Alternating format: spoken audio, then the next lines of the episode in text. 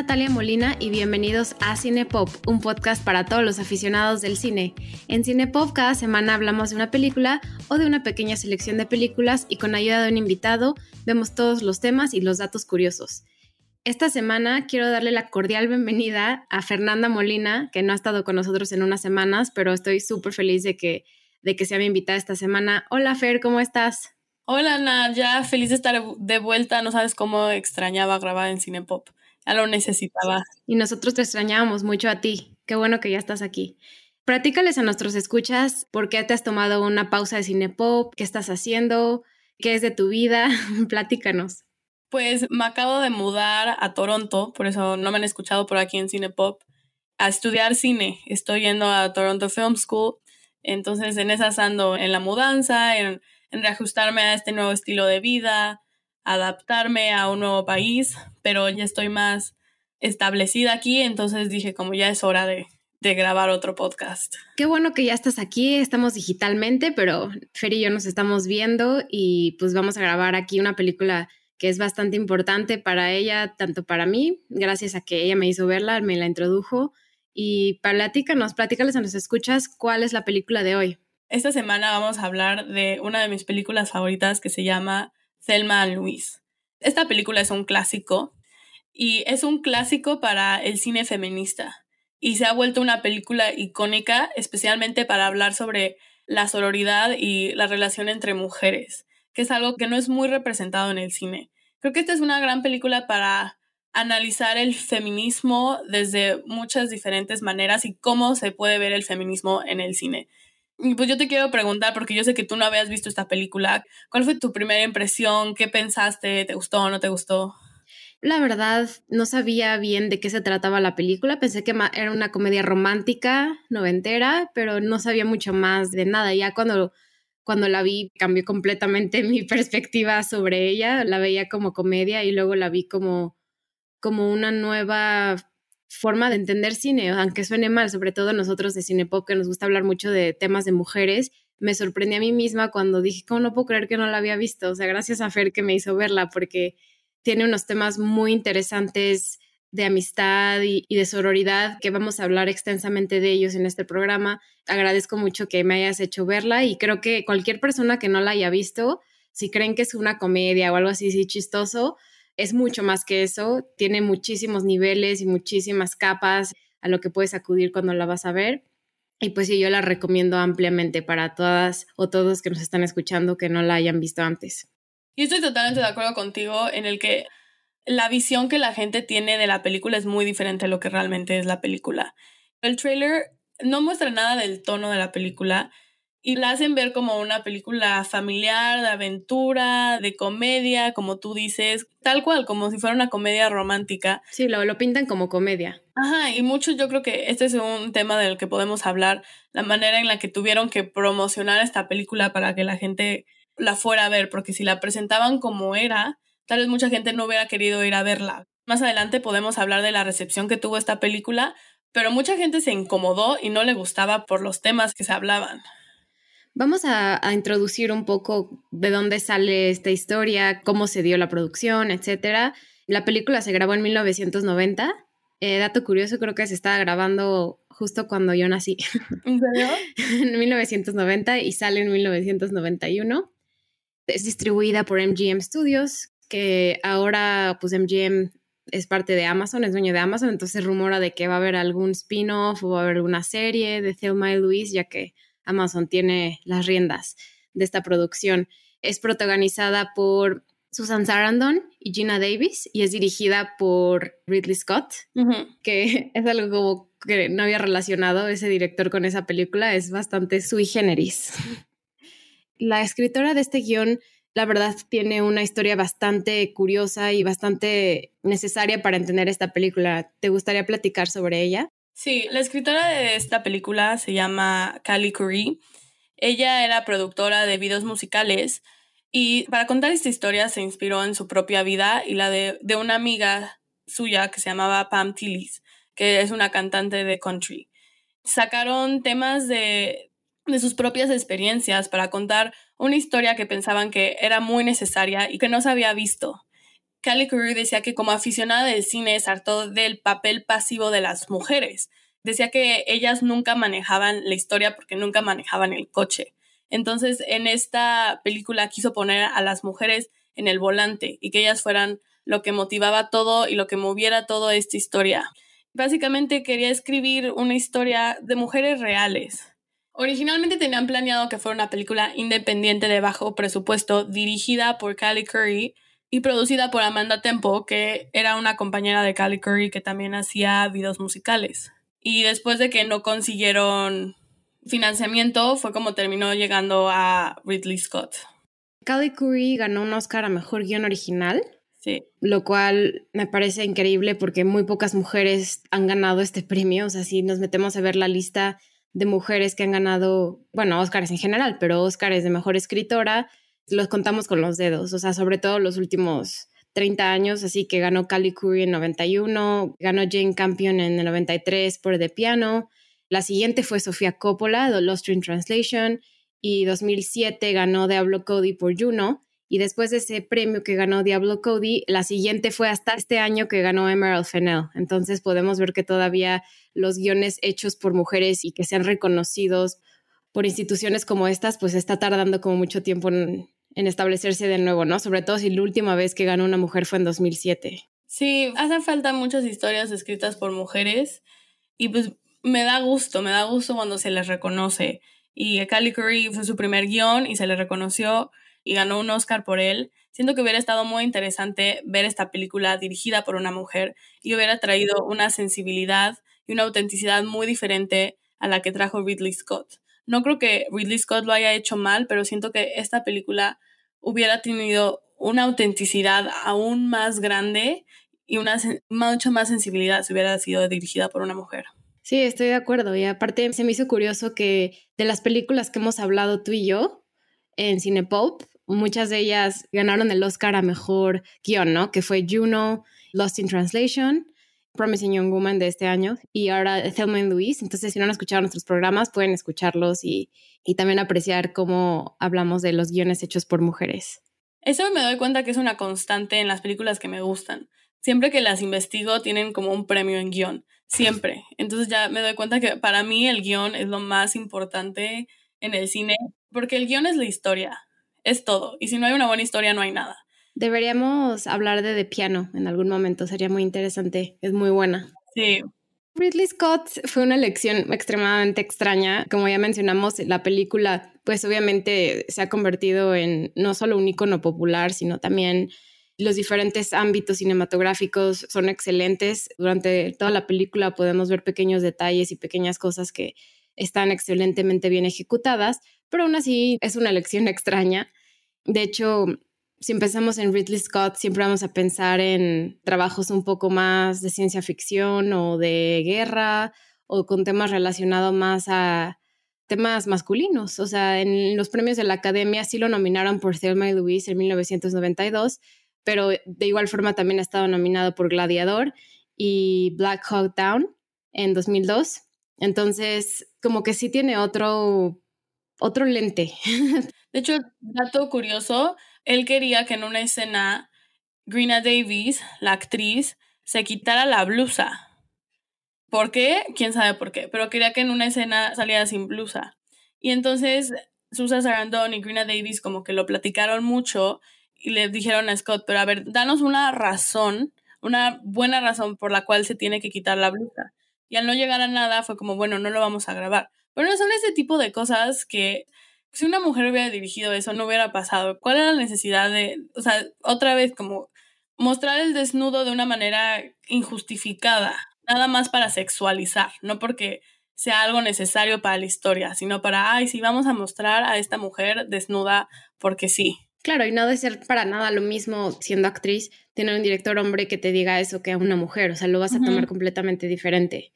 Y ese tipo de cosas ayuda a crear ambientes más de seguridad y no estoy diciendo que las mujeres deben solo trabajar con mujeres, no es el caso, pero siempre hay que tener esa doble sensibilidad de cómo le pedimos a alguien que haga algo a través del, del ente femenino o masculino, sí importa para ver la sensibilidad de la situación en la que estás trabajando. Totalmente de acuerdo. Hablemos de las actrices que protagonizan Thelma y Louise. Las actrices, ahora muy famosas, en ese momento también eran famosas, pero yo creo que esta película les dio un estrellato impresionante, que son Susan Sarandon y Gina Davis.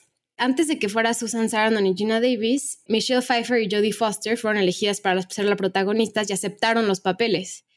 Pero la producción tomó demasiado tiempo en despegar que tuvieron que abandonar el proyecto debido a otros compromisos. Gina quería el papel de Luis, que es el con el que se quedó Susan Sarandon. Y fue con Ridley Scott y le dio toda una explicación enorme de por qué ella tenía que ser Luis. A la mera hora ella ni siquiera se creyó su propia historia y dijo como no, bueno, yo soy Selma.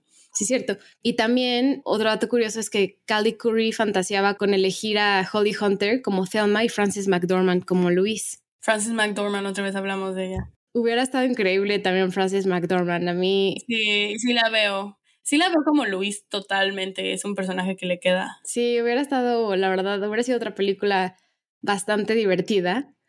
Pero bueno, al fin y al cabo se quedaron los papeles Gina y, y Susan Sarandon. ¿Qué opinas tú de estas dos actrices? O sea, en general, no solo para estos roles. A mí se me hacen las dos excelentes actrices. Yo creo que los papeles les quedaron perfectos. Creo que hicieron un buen cast en esta película se la llevan ellas sus actuaciones. ¿Tú qué opinas? A mí también me gustan. La verdad, tengo que admitir que Gina Davis no me gusta mucho en general. O sea, siento que es una actriz que tiene un cuerpo como muy muy grande y entonces como que a veces no sabe cómo moverse con lo alta que es, entonces se me hace como torpe. Y eso es lo que me cuesta un poco de trabajo con esta película, como que no sabe a veces bien cómo moverse fluidamente. Sí. Pero aún así, o sea, no, yo no digo que no me guste y, nada, o sea, me, me, sigue gustando mucho, pero sí se me hace como un poco torpe en sus otros papeles. Y Susan Sarandon, pues me gusta mucho. A veces siento que en la mitad de sus películas está high. Sí. era algo que pasaba en esta película, siempre estaban fumando marihuana.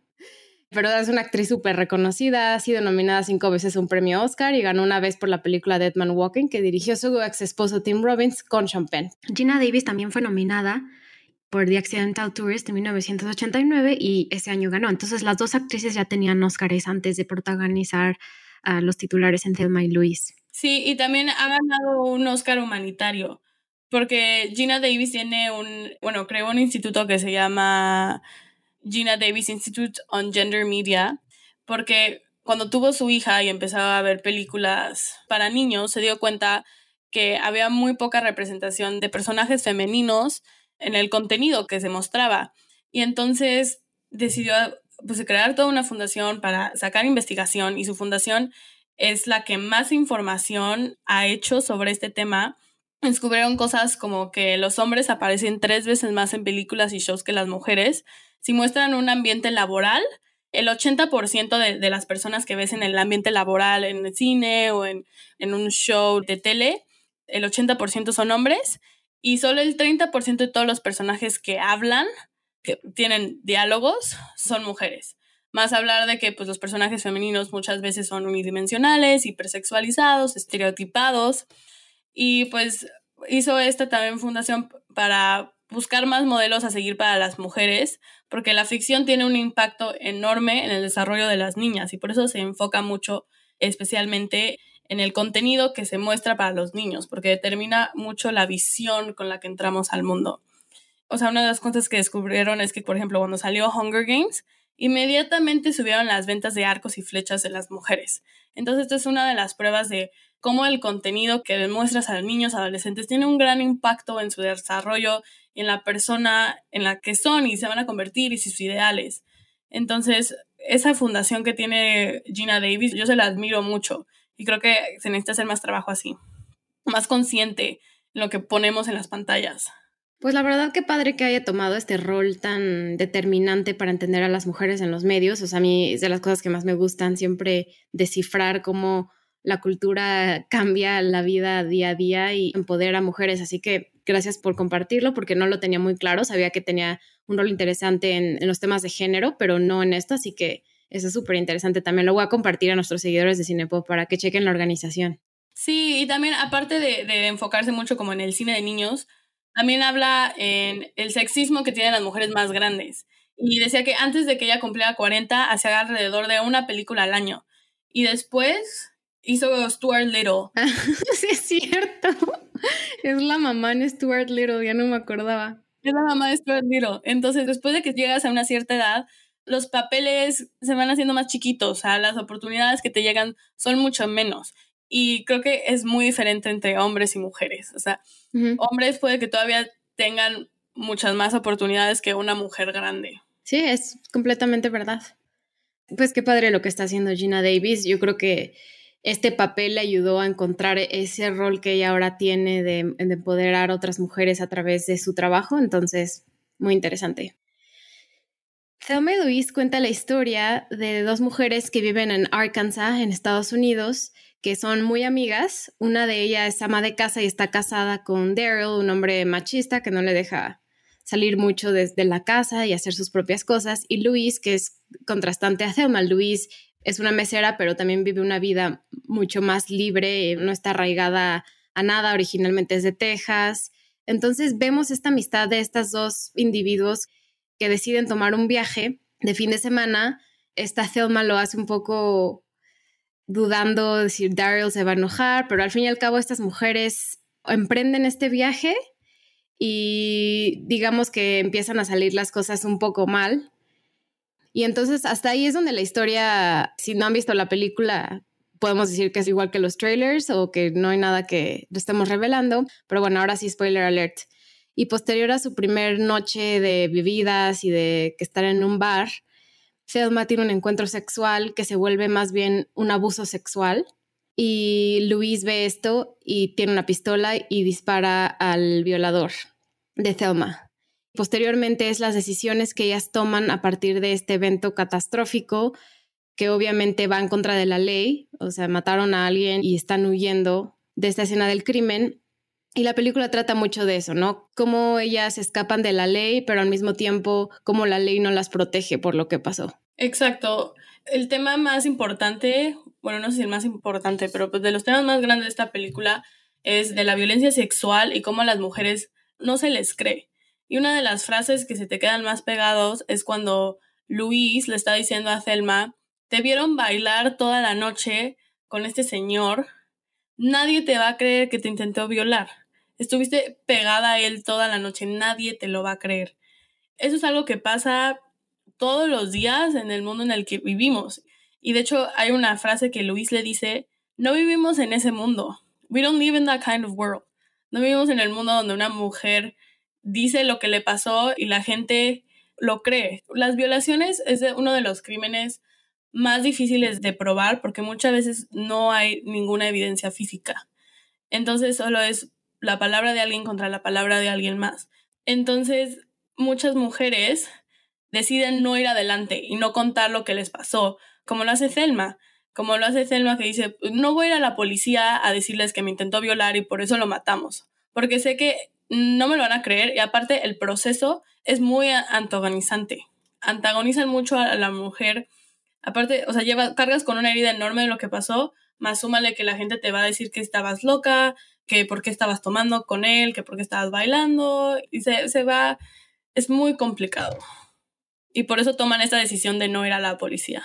Sí, exactamente. Ellas deciden escapar, lo cual es determinante para ellas, o sea, en su vida pudieron haberse quedado ahí y decir, bueno, ¿cómo lo arreglamos o llamamos a la policía? Pero es que ellas en ese tiempo, al estar escapándose de esta escena del crimen donde Thelma fue abusada sexualmente, ellas mismas saben que no están protegidas por la ley, que cualquier cosa que va a pasar se tienen que escapar porque no, no hay alguien que los, las proteja de lo que está sucediendo, menos el esposo de Thelma que también es abusador, es machista y qué feo tener que escaparte de no poder ser quien eres y de enfrentar las cosas que te pasan como mujer.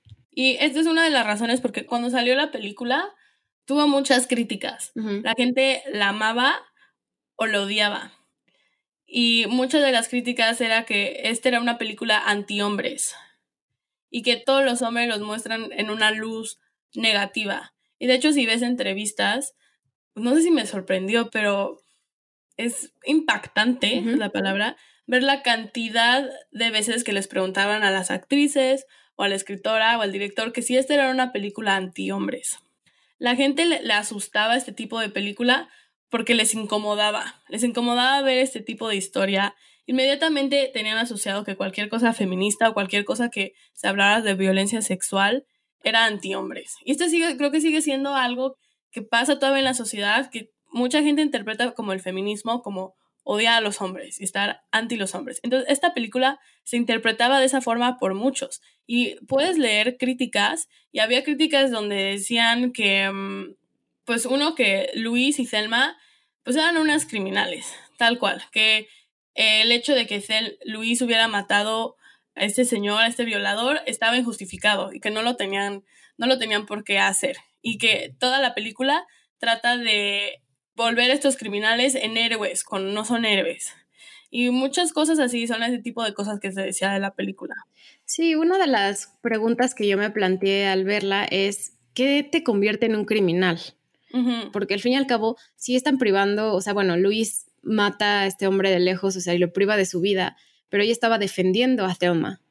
Y esta pregunta se me hizo como muy buena, porque obviamente a pesar de que el hecho de que nosotros en la estamos bastante bien con Luis, el sistema legal no está configurado para perdonarla por sus acciones, todo lo contrario. Y es interesante ese contraste. Nosotros como audiencia sí, pero la ley en general de cómo existe en la mayoría de los países matar a alguien, pues obviamente estás a la cárcel o tienes consecuencias peores. Entonces, eh, ahí es en ese momento donde Luis afirma que nadie creerá su historia y que el hecho de que Thelma haya bebido y retosado, que tú es lo que tú ya dijiste, que cómo estás vestida, lo que, cómo actúas, y pues quién realmente es este criminal. Y Thelma y Luis no tienen respuestas fáciles. No. Pero pues se hacen las preguntas correctas, saben que ellas nadie las va a defender. Es un muy buen punto el que dices de los criminales y yo lo que me llevo de esta película es que la sociedad impulsa a la gente a ser criminales. Todo lo que Thelma y Luis hacen lo hacen desde un lugar de supervivencia. Mataron a este señor, a este violador, por un modo de sobrevivencia. Y el resto de los crímenes que van a cometer al resto de la película, porque vamos viendo cómo este no va a ser el primer crimen que hacen. Tal vez es el más grande, pero después Thelma va a asaltar un convenience store y se va a llevar todo el dinero y luego también van a asaltar a un policía y lo van a encerrar en la cajuela y como después de cometer este primer crimen, como que se reajusta el límite y ya lo siguiente ya no se siente como gran cosa para ellas. Pero todos estos crímenes que van a cometer después, los cometen porque entran en un modo de supervivencia donde eso es lo que tienen que hacer para vivir. La sociedad las expulsa a cometer estos actos, las lleva a su límite, las lleva a que esa es la única manera, cometiendo esos crímenes es la única manera para poder estar bien entonces, lo que yo me llevo de esta película es que si nos ponemos a analizar los crímenes y por qué la gente hace lo que hace, pues hay que analizarlo desde un punto de la sociedad, cómo la sociedad los expulsó a que tuvieran que hacer eso y lo que hicieron fue lo que tuvieron que hacer para sobrevivir. Sí, exactamente. Y en esta película algo que no vemos es que yo pensé que sí iba a ser, pensé que la ley iba o las figuras de autoridad, los policías, la FBI, quien las estaba buscando, iban a encontrar un punto medio y íbamos a ver una reconciliación entre estas dos entidades. Y lo que vemos es que no. Sí. Y eso me gustó mucho porque dije, ah, bueno, sí las van a agarrar y entonces van a ir a la cárcel, pero las van a perdonar. O sea, como que yo, yo ya estaba haciendo una reconciliación en mi, en mi cabeza que no, no fue el caso. Y qué bueno que no fue así. O sea, eso es lo excelente de la historia, que la reconciliación no tiene que ser entre la figura de autoridad y entre lo que ellas tuvieron que pasar, es entre ellas, es por lo que ellas están pasando. Y por eso el final a mí me encanta, pero voy a guardar esa conversación para el final de este podcast. Pero ahí justo, justo eso de esos puntos es porque me gusta mucho el final. ¿Te parece que hablemos sobre temas de amistad y sororidad? Sí. Perfecto. ¿Cómo percibes tú esta amistad a primera instancia? Cuando acabé de ver esta película, lo primero que hice fue le marqué a mi mejor amiga. Le dije, tienes que ver esta película, la tienes que ver porque somos tú y yo. Yo me vi súper identificada en los personajes. Le dije, si alguna vez nos pasara algo así, así es como actuaríamos. Esto es lo que haríamos. Y yo me sentí muy identificada con Selma. Yo sentí que yo era Selma y mi amiga, mi amiga era Luis. Me vi súper reflejada. Y mm, la amistad que tiene se me hace una muy real tienen un amor muy incondicional y yo tengo la creencia de que de los amores más puros que existen son, esa es la amistad. Y creo que en esta película se refleja bien y es raro, es raro ver películas donde las mujeres son amigas, porque desde que somos chiquitas siempre se nos inculca esa idea de que la otra mujer es tu competencia. Te tienes que sentir intimidada por la otra mujer. Siempre es competir con la otra mujer. La otra mujer es el enemigo. Y solo ve las películas que veías o que sigues viendo y cuántas veces siempre hay esta enemistad entre los personajes femeninos. Y ver una película donde las dos mujeres protagonistas son amigas es súper poderoso. Y creo que la gente no se da cuenta de, de, lo poderoso que es ver amistad, ver sororidad. Por eso me encanta. Sí, es una de las razones por las que esta película vale tanto la pena. Es obviamente cómo las mujeres nos relacionamos no solo con nosotras mismas, o sea, porque puedo decir, la imagen que yo veo en una revista, o sea, o que veo en Instagram, o que veo en una película, que veo en la calle, siempre vas a absorberlo y queda identificarte con lo que ves del otro. Y entonces por eso a mí el poder de las películas se me hace como muy, muy impresionante, porque siempre vamos a relacionar lo que vemos con nuestro día a día. O sea, nuestra, es una reflexión de nuestra cultura y mutuamente. O sea, los dos se van nutriendo el uno del otro. Y el hecho de que vemos constantemente a lo como dices, mujeres que son una en contra de la otra, o la competencia, o una es más bonita por tal razón. Ella es güera y la otra no es güera, entonces no es igual de bonita, o es tonta o no es, o es bonita. Y las relaciones de amistades así muy profundas son muy difíciles de ver en pantalla y cada vez más se hace y cada vez me da más gusto también el hecho de que hay más mujeres escritoras y más mujeres directoras. Pero no, o sea, en este año, en los noventas, no, no era nada común ver una película así, que no solo es sobre temas de abuso sexual, sino también de amistad y de compañerismo y de apoyarse las unas a las otras. Y yo creo que por eso esta película vale muchísimo la pena, porque es muy bonito ver mujeres trabajando juntas y no trabajando a ver cómo solo sobresalen individualmente, ¿no? Ellas trabajan en conjunto, o sea, porque Selma le pudo haber dicho a Luis, tú lo mataste, yo no hice nada y escaparse y regresarse con su esposo, pero no es el caso, o sea, se mantienen juntas a todo momento. Sí, y yo creo que, por ejemplo, desde que era chiquita, yo me acuerdo que siempre me decían mucho mis familiares, este, ten cuidado con tus amigas, porque tus amigas son envidiosas. las amigas son envidiosas y siempre te están como metiendo esta idea de que tus amigas quieren algo que tú tienes o que tú deberías querer algo de tus amigas y que tú no tienes. Y te ponen en un punto de, de compararte constantemente con el resto de las mujeres, como si lo que la otra mujer tiene te resta a ti. Como si la otra mujer es bonita, eso significa estar restando de tu propia belleza. La inteligencia de la otra mujer resta de tu propia inteligencia. Esa es como la idea en que muchas veces en las que creemos. Y me pongo a ver las películas que a mí me gustaban mucho chiquita y me siguen gustando un montón, como Mean Girls y Aquamarine y, y Bridesmaids y todo ese tipo como de chick flicks, pero todas están basadas en una competencia enorme entre las mujeres. Y especialmente alrededor de, de un hombre. Siempre se pone alrededor de... Y de ahí nace todo, honestamente. Competimos para ver quién consiga al hombre. Aquí vemos a una, también una figura masculina, que es Brad Pitt, el papel que lo trajo a la fama literal. O sea, este fue el papel que hizo Brad Pitt, Brad Pitt. No era un actor famoso. Y el papel que él juega es un poco un ladrón, estafador, pero que tiene una relación sexual con Thelma. O sea, de hecho, el papel de Brad Pitt lo quería George Clooney. George Clooney audicionó como seis veces y no se lo dieron, ese es el papel de DJ.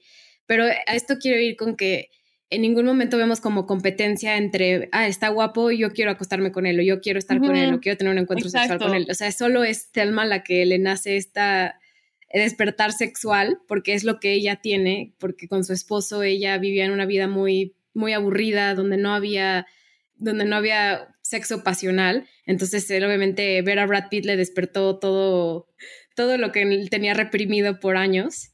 Pero al fin y al cabo Luis la apoya, ¿no? Y nada más se ríe de ella y decir como, ay, Thelma, estás loca, pero sí, o sea, en lugar de que haya competencia de, no lo hagas, no hagas esto, no, ten cuidado, bla, bla, bla, dije como, y le dice como, sí. Es tu vida, haz lo que quieras. Es tu vida, hazlo, disfrútalo.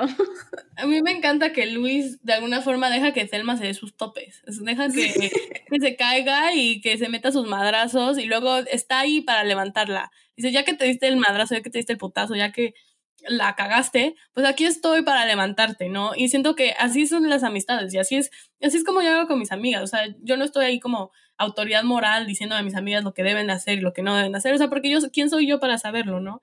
Y quién son ellas para saberlo. Entonces tú dejas que tus amigas se metan sus putazos y ya después de que se meten el putazo, estás ahí para ayudarlas a levantarlas. Y ese es el papel que juega Luis. Me gusta mucho la relación de estos personajes porque de alguna forma Selma es como si fuera una adolescente y Luis muchas veces se comporta como su mamá. Es esa amiga que, que te protege mucho. Y también Luis es como esa amiga date cuenta de Selma, porque ella es la, especialmente cuando empezamos con, con Selma, que tiene, está en esta relación extremadamente machista y no sabe si ir al viaje. Y Luis es la que le dice, ven, o sea, ¿quién es Daryl? ¿Es tu papá o tu esposo? ¿No? ven al viaje, ¿no? Entonces como que Luis siempre está, es como la que de alguna forma le da un poco de claridad a Selma. Ajá, y yo creo que ella le da claridad a Selma mientras ella misma encuentra claridad, porque ella también depende de mucho de Jimmy, o sea, Jimmy va y le lleva el dinero, la intenta proteger y como que ella al mismo tiempo está, se ve que sí lo quiere, pero al mismo tiempo quiere eh, independizarse y quiere ser su propia persona y su propio individuo. Entonces, esa también es una transición que me gusta mucho de Luis, ¿no? Esta relación que tiene con Jimmy, donde sí se ve que lo quiere, lo ama, le gusta estar con él, pero ella necesita encontrar un camino independiente que lo está haciendo con la mano de Selma. Entonces, las dos toman este camino de independencia y que es difícil también de verlo en pantalla, porque siempre vemos a las mujeres acabando en una historia romántica, o con una pareja o con el beso de Blancanieves, o sea, siempre tenemos un final feliz, o sea, en términos románticos.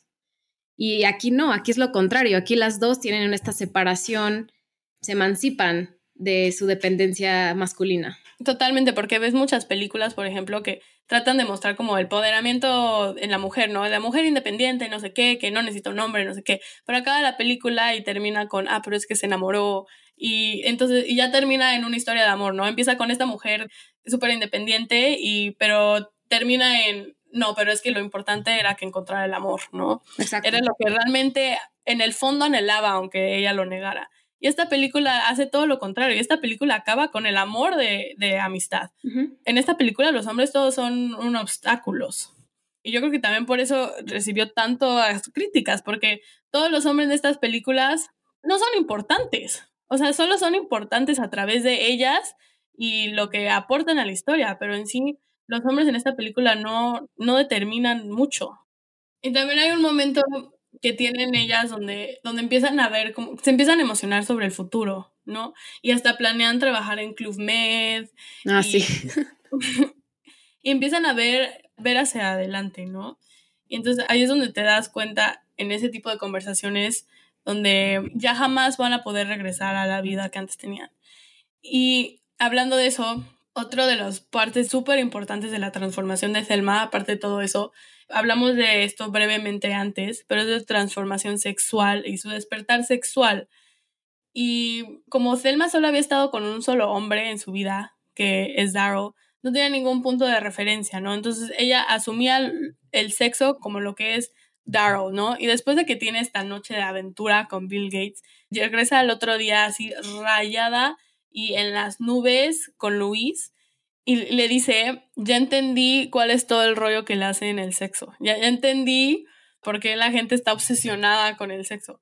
Me gusta mucho esa parte porque habla mucho de cómo, de la falta de educación sexual y cómo muchas mujeres llegan al orgasmo o descubren lo que es un orgasmo ya en muy adelante edad. No necesariamente en la adolescencia cuando estás experimentando, ya cuando llevas casada o ya hasta el segundo matrimonio o ya más grande, ya con mucha más experiencia, mucho más vida y creo que Thelma y Luis es otra, o sea, nos demuestran otra forma, otra manera de identificarnos con estas mujeres a través del proceso del descubrimiento sexual. No, y, y en ese sentido esta película se considera muy feminista, porque hay ese debate, ¿no? Si es feminista o no. Y de hecho hay mucha teoría de que no lo es, pero hay más teoría de que sí es una película feminista. Y yo personalmente creo que sí es. Yo creo que hay tres razones por las que yo considero esta película una película feminista. La primera es la autoría, ¿no? Fue escrita por una mujer. Esa es una historia que una mujer hizo, ¿no? Es la voz de una mujer. Aunque fuera dirigida por un hombre, es la voz de una mujer, ¿no? Dos, la sororidad. Eso es un gran tema porque es feminista. Y tres, el contenido. Para mí esas son las tres razones, la autoría, el contenido y la sororidad por las que yo considero esta película feminista. Y también existe un, un estudio que se llama, es una medida que se llama el Bechdel Test, que mide la representación de las mujeres en la ficción. Y es muy simple lo que tiene, con lo que tiene que cumplir, pero te sorprendes la cantidad de películas que no cumplen con esto. A ver. Entonces, son tres cosas con lo que tiene que cumplir. Uno, que haya dos personajes femeninos, dos mujeres. Que estos dos personajes hablen, tengan diálogos. Y tres, que hablen sobre algo que no es un nombre. O sea, su conversación no puede ser sobre hombres. Y te sorprenderías, o sea, analízalo desde que yo vi este test, que se ve súper simple, o sea, dos mujeres que hablan y que hablen sobre algo que no es un hombre. Es impresionante la cantidad de películas que no cumplen con esto. Y películas que a mí me encantan, no cumplen con esto. Por ejemplo, El Gran Hotel Budapest no cumple con esto. The Social Network no cumple con esto. Y son películas que me fascinan. Pero dices, estas cosas tan simples y ni siquiera lo cumplen estas, no, no lo cumplen las películas. Desde que yo lo vi, lo analizo en todas las películas que veo y es muy impactante. Abrió ese espacio. Sí, lo abrió. Definitivamente em, hizo un cambio de paradigma muy marcado. Lo que me encanta de esta película es el arco de los personajes, de cómo empiezan a cómo terminan. Y especialmente en Selma. La Selma que vemos al principio a la Selma de al final es otra. Selma empieza como muy insegura, dependiente, sumisa, con muy poca experiencia, muy poco amor propio. Y su falta de amor propio es la que la lleva a, a caer con muchísimos güeyes pendejos que nada más pasaban por encima de ella y la aprovechaban. Daryl la tenía como un florero. Y hay una frase de mi mamá que a mí me gusta, bueno, no sé si es de mi mamá, pero la, dice mucho mi mamá, dice como yo no soy florero para adornar tu vida, ¿no? Entonces, Daryl veía a Thelma nada más como esa niña bonita que hace que adorna mi vida, pero no la considero ni siquiera como un ser humano con sus propias necesidades y con sus propios deseos. Como tú te quedas ahí atendiéndome y limpiando y yo me voy y me divierto y tengo mis, mis infidelidades, pero yo te quiero en la casa mientras yo tengo mis infidelidades. Y Selma sabía, o sea, Selma era consciente de todo eso y aún así no tenía como esa fuerza de voluntad para salirse de ahí, a pesar de estar consciente de todo eso. Y es este viaje y por eso a mí me gustan mucho las películas de road trips, porque los viajes no solo involucran como un viaje físico donde hay pues un punto de partida y un destino, sino también es un viaje emocional en los personajes y involucra una transformación de sí por sí. Selma dice, como nunca me había sentido tan despierta. Nunca había sentido tanta libertad. A pesar de que la policía las está buscando, se siente en completamente control de su vida. Ella es la que tiene su destino en sus manos. Por eso al final me encanta porque, porque ellas son las que deciden su propio destino. Ellas son las que deciden lo que les va a pasar.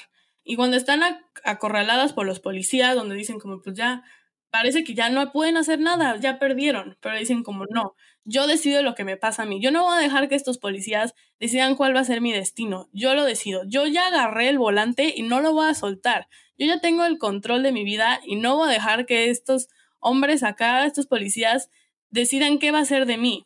Entonces, este salto que dan es como... Sí, es justo este tema de la libertad, porque la libertad es también, o sea, es el, el tema, yo creo que de los más importantes, igual que los demás pero la libertad se convierte en algo físico, presente, algo metafórico. Entonces iban muy de la mano, ¿no? O sea, como dices, Selma y Luis, las dos estaban buscando eso, buscar emanciparse de cómo llevaban su vida y logran esta libertad metafórica. Y es así como termina la película, con una libertad de ya no tenemos que nos mantenga de donde venimos, ya nosotros podemos ser libres como queramos. Exacto. Y entonces se aferran a, pues a esa libertad, ya que la tuvieron, no la van a soltar, no la pierden, ¿no? Y tienen ese final hermoso que para a mí fue muy impactante cuando lo vi, porque a pesar de que es un final súper icónico y que yo creo que mucha gente ve la película y ya sabe cómo termina, porque este final ha sido recreado, hay, muchas parodias, se salen, en los Simpsons, o sea, es un final que se le quedó grabado en las personas, ¿no? Entonces, eso es lo que se me hace como un buen guion, una buena historia. El final es súper importante. Cuando tienes un final que la gente lo recuerda, ¿no? O sea, no es, no es un final que se te olvida, para nada. Yo vi la película y yo no sabía el final. ¿Tú ya sabías lo que pasaba? No, no sabía tampoco. Tampoco. Para mí yo dije gracias que no lo sabía, porque sí me quedé como, se me salió el corazón, el corazón saltó con ellas. Y de lo que más me gusta es el beso que se dan antes, es un beso que ha sido también interpretado de muchas distintas formas, ¿no? Como, ah, es que eran lesbianas, que para mí pues, nada que ver. O lo, lo han sexualizado mucho, o de la nada ya se empiezan a a cuestionar cuál era la orientación sexual de estas dos mujeres. Y pues no, o sea, es un beso de, de amistad, de amor, pero de, amor por la persona que, que tienes ahí. No es un amor romántico, es un amor de, de lo que estoy dispuesta a hacer por ti. Y están dispuestas a brincar al gran cañón por ellas. Sí, exacto. E incluso la, la misma autora de, del guion, esta Callie Curry, dijo que para ella el final de la película nunca tuvo la intención de ser literal era una forma de decir que este era un mundo en el que no creían que existiera la posibilidad de justicia para ellas y ella nunca lo vio como un suicidio o como algo, lo vio como algo metafórico. Sí. Y la verdad, sí, el final a mí me sorprendió, pero también me gustó y tampoco nunca lo, lo vi de forma literal. Sí, yo la primera vez que lo vi, sí lo vi de forma... Es que creo que sí por interpretación, porque las actrices sí lo vieron de forma literal. O sea, si ves las entrevistas con las actrices, o sea, que les preguntan como, ¿qué pasó con Thelma y Luis, no? Y pues dicen, como, ¿cómo que qué pasó? ¿Que no nos viste brincar? O sea, pues se quedaron ahí muertas hasta abajo del gran cañón, ¿no? Entonces, yo creo que depende de cómo lo tomas tú. Y eso es lo padre de ese cañón, porque nunca, nunca las vemos llegar a que diga que se cayó el coche, ¿no? En la película acaba cuando están, en el aire, ¿no? O sea, acaba en, en el aire, ¿no? Entonces, eso yo creo que eso es lo padre, porque no ves tal cual cómo termina, ¿no? Entonces es como el brinco y ya tú decides qué pasó después. Y de hecho en YouTube puedes encontrar un final alternativo, donde sí el coche se va, como que aterriza de, cómo vuela. Ah, sí. Aterriza y se va, pero obviamente decidieron no dejarlo. Lo grabaron por cualquier cosa, pero dijeron, no, es que esto quita todo el propósito de lo que estamos intentando decir con este final.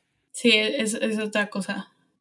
Y hablando más de, de la transformación de estos personajes también se ve reflejado mucho en el vestuario, porque empiezan usando vestidos y pashminas y ¿no? sus lentes y terminan ya con un atuendo como más dadas, ¿no? Con playeras que se arremangan y, y se ponen paliacates y cosas así, como que su cambio interno se ve reflejado en la manera en la que actúan y obviamente en la manera en la que se visten y en la manera en la que se presentan. Y muchos, este cambio podrías decir, como pasan de, de pues sí, mujeres a un atuendo más masculino, ¿no? Pasan como de lo femenino a lo masculino, en tanto vestuario como comportamiento. Pero para mí no es eso. Para mí no es un cambio de género por lo que viven, sino es una reconstrucción de feminidad. Y lo que esta película nos trata de demostrar es que así también se ve la feminidad. Claro. Así también se ven las mujeres, ¿no? No están actuando como hombres, están actuando como mujeres. Y esta es otra forma en la que las mujeres somos, ¿no? Este es otro poder de las mujeres. No hay solo una forma de ser mujer. ¿Qué tanto le ves parecido a Nomadland, a esta película? Siento que son, o sea, el tema no es el feminismo, pero me, da, me parece muy interesante compararlas como road movies. Sí, este en el tema en el que lo, relaciono con Nomadland es con la libertad y con la conexión a, a, la naturaleza, ¿no? Y cómo la naturaleza tiene ese poder de achicar tus problemas y poner toda tu vida en perspectiva. O sea, yo creo que el estar conectado a la naturaleza, te das cuenta de, de lo chiquito que eres en este mundo. O sea, porque a veces cuando estás muy metido en tu mente, tú sientes que todo es, todo es enorme y lo que te pasa es el fin del mundo y en tu mente tus problemas se van haciendo más grandes y más grandes y más grandes. Y lo que hace la naturaleza es recordarte que no son tan grandes como los sientes en tu mente. Te los hace más chiquitos y te lo mete todo en perspectiva. Y hay un momento donde se detienen en el coche y Luis se baja del coche y está viendo las estrellas. Y a mí esa es, una escena súper poderosa, porque es Luis reflexionando de su vida con las estrellas y con, con una conexión a la naturaleza. Y hay muchas escenas parecidas en, en Nomadland, donde es Francis McDormand reflexionando sobre su vida observando la naturaleza, ¿no? Y no, no necesita ningún diálogo, pero son súper poderosas, como nada más están ahí contemplando en la naturaleza. Es una sensación muy gratificante. Sí, muy gratificante verlas así, tener estas nuevas conexiones que no habían tenido antes, porque vivían en, en ciudades o en pueblos o, o vivían circunstancias diarias donde no podían reflexionar de su entorno. Y todos nosotros es así, o sea, es muy difícil en un día a día viviendo en una ciudad poder tener una conexión con la naturaleza como lo tienen muchas personas, que yo admiro que muchas personas lo tengan, que a lo mejor nosotros que somos de ciudad nos cuesta más trabajo o lo apreciamos de una forma diferente. ¿Quieres hablar de datos curiosos, Fer? Sí, más los ¿cuáles tienes? El primer dato curioso que me llamó mucho la atención es que Hans Zimmer, el famoso compositor, hizo la música para Thelma y Louise. Eso no lo sabía. Sí, yo tampoco sabía eso. Y esa última música del final es, o sea, la escucho y, o sea, inmediatamente la asocias con Thelma y Louise. Sí, me, me llamó mucho la atención. O sea, no pensé que, no pensé que él había estado involucrado en este proyecto y me gustó mucho saber eso. Otro dato curioso es que se utilizaron un total de cinco convertibles Thunderbird, que es de 1966, y son idénticos durante el rodaje. Era como el coche estrella, ¿no? Entonces había un coche con cámara, un coche de respaldo y dos coches que hacían las acrobacias. Entonces eran totales cinco convertibles, o sea, eso está cañón. Wow. Antes de que Brad Pitt fuera elegido, el papel había sido para William Baldwin, pero lo terminó dejando. Y igual ya mencioné que George Clooney fue rechazado como seis veces y Mark Ruffalo también hizo una audición. Luego el papel fue para Robert Downey Jr., pero Ridley Scott lo consideró demasiado como bajito de estatura a comparación de Gina Davis. Entonces Gina fue quien eligió a Brad Pitt para interpretar el papel. Fue Brad Pitt a audicionar y pues obviamente está muy guapo, el muchacho tiene buen cuerpo y, Gina dijo como yo creo que él es el que él, es el elegido. Yo quiero a él. Exacto. Y, y, le pagaron, Brad Pitt solo le pagaron 6 mil dólares por este papel. Así de desconocido era, 6 mil dólares y ya. Wow. Sí, porque no había, no había hecho prácticamente nada. Creo que había hecho como otras dos películas antes, pero no, o sea, no, Brad Pitt no era conocido. O sea, de hecho, esta película yo creo que fue la que puso como su nombre ahí y la gente lo voltea a ver como, ay, ¿quién es este, este jovencito guapo? Exacto, ¿quién es? y luego ya, este, pues Brad Pitt es lo que es ahora, Brad Pitt, ¿no? Pero esto fue de sus primeras películas. Sí. La película se estrenó en el Festival de Cannes de 1991 y como dices fue muy bien recibida. Al principio hubo un poco de controversia, pero en general fue una película que en taquillas le fue muy bien. Ganó mucho dinero fuera de su presupuesto. No, no fue un súper exitazazo de taquilla. Yo creo que la, película cada vez se ha convertido más en, en una película de culto, pero le fue bien, digamos, fue un éxito. Fue un éxito para, para en esos momentos. Y pues lo nominaron a muchísimos premios. Lo nominaron a Mejor Director y Mejor Actriz. Estaban nominadas al mismo tiempo Gina Davis y Susan Sarandon. Y las dos perdieron.